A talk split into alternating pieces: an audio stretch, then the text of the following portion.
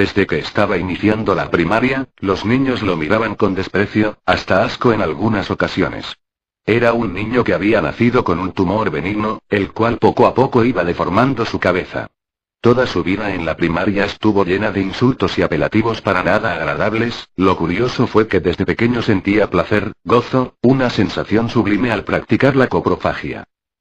A mediados de la secundaria tuvo un accidente al trepar un árbol, se golpeó la testa y la protuberancia en el lado derecho de su cabeza se acentuó mucho más y como consecuencia, en los días posteriores, los apodos en el colegio se multiplicaron, a partir del incidente, ni sus padres ya le prestaban atención, olvidándolo casi por completo. Cuando estaba en el último año de la secundaria, viajaba con sus padres a visitar a su abuela, la cual estaba agonizando. Al regresar a su ciudad, tuvieron un accidente en el que sus padres fallecieron, quedando entonces Rumsey huérfano. Los niños en el orfanato eran excesivamente despiadados con él y sí, como ya has pensado, lo violaron en múltiples ocasiones. Todos los niños menores eran los únicos que le tenían compasión y pena. Hubo ocasiones en que tuvieron que llevarlo al hospital más cercano como producto de las seguidas violaciones que sufría y que como consecuencia le desgarraban el ano. Poco a poco Rumsey se daba cuenta de que hubiera sido mejor jamás haber nacido y cuando estaba a punto de ahorcarse con una toalla realizó que él no podía suicidarse, que haber nacido con esa deformidad no era por puro gusto de la naturaleza y exactamente en el mismo instante en el que llegó a la conclusión de que él era valioso, también se percató de que odiaba a la humanidad. Al llegar el amanecer con los primeros rayos del sol, Rumsey y los demás huérfanos se vistieron e iniciaron con la rutina diaria, se prepararon para desayunar y fueron al colegio. En la clase de anatomía, el profesor sorprendió a los alumnos con una rata dopada e hizo una demostración de cómo extraer el corazón, los intestinos y el cerebro de una rata, sin embargo la escena que más impactó a Rumsey fue la de la extracción de los intestinos, porque vio como el excremento todavía no deyectado chorreaba cual vómito y conociendo sus manías coprófagas, se le hizo agua a la boca. Durante todo el transcurso del colegio al orfanato, esa imagen de las heces fecales recorriendo el cadáver de la rata estaba en su cabeza, deseaba probar ese tipo de desecho que todavía no había tenido contacto con el exterior.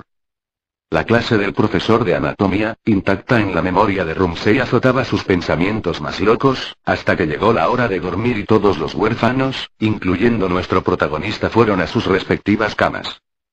En medio de la noche, Rumsey se despertó con los pasos de Paul, que tenía aproximadamente la misma edad de nuestro coprófago, además, Paul fue el que hace cinco días había mandado a Rumsey al hospital por otro desgarro anal.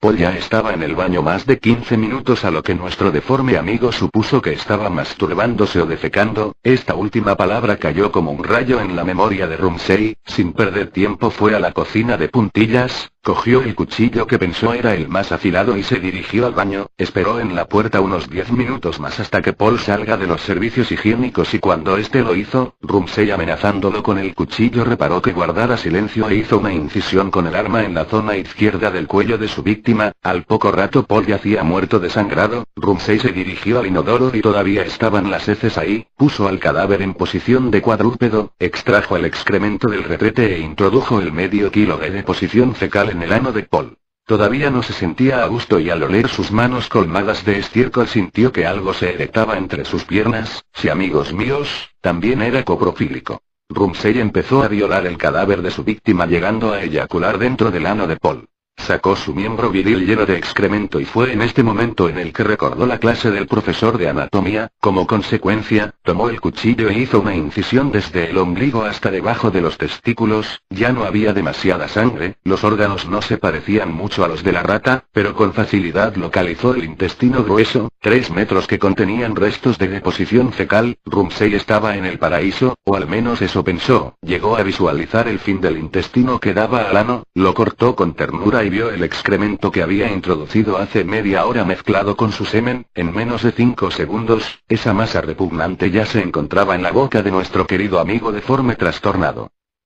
Al fin Rumsey estaba satisfecho, ahora sí puedo morir feliz, pensó. Notó que ya eran las 4.30 de la madrugada, no le importó y se quedó dormido junto al cadáver. Rumsey abrió los ojos y se vio atado a una cama, todos los demás huérfanos tenían un cuchillo en la mano, cuando se aseguraron de que Rumsey esté consciente hicieron una fila, eran 37 adoptivos. Cada uno pasaba, le hacía un corte y se iba, quién sabe a dónde. Y así fueron 13 cortes en el pecho, 20 dedos amputados, lo castraron, le extirparon las dos orejas, pero faltaba un niño, tenía miedo, miraba a Rumsey con pena, hasta que alguien dijo. Mira lo que le hizo a tu hermano, entonces el niño dirigió la mirada a una esquina de la habitación, efectivamente, ahí estaba el cadáver de Paul. Meditó por un momento, suspiró muy profundamente y luego de un par de minutos empezó a cercenar la zona abdominal de Rumsey, desde el ombligo hasta debajo de los testículos.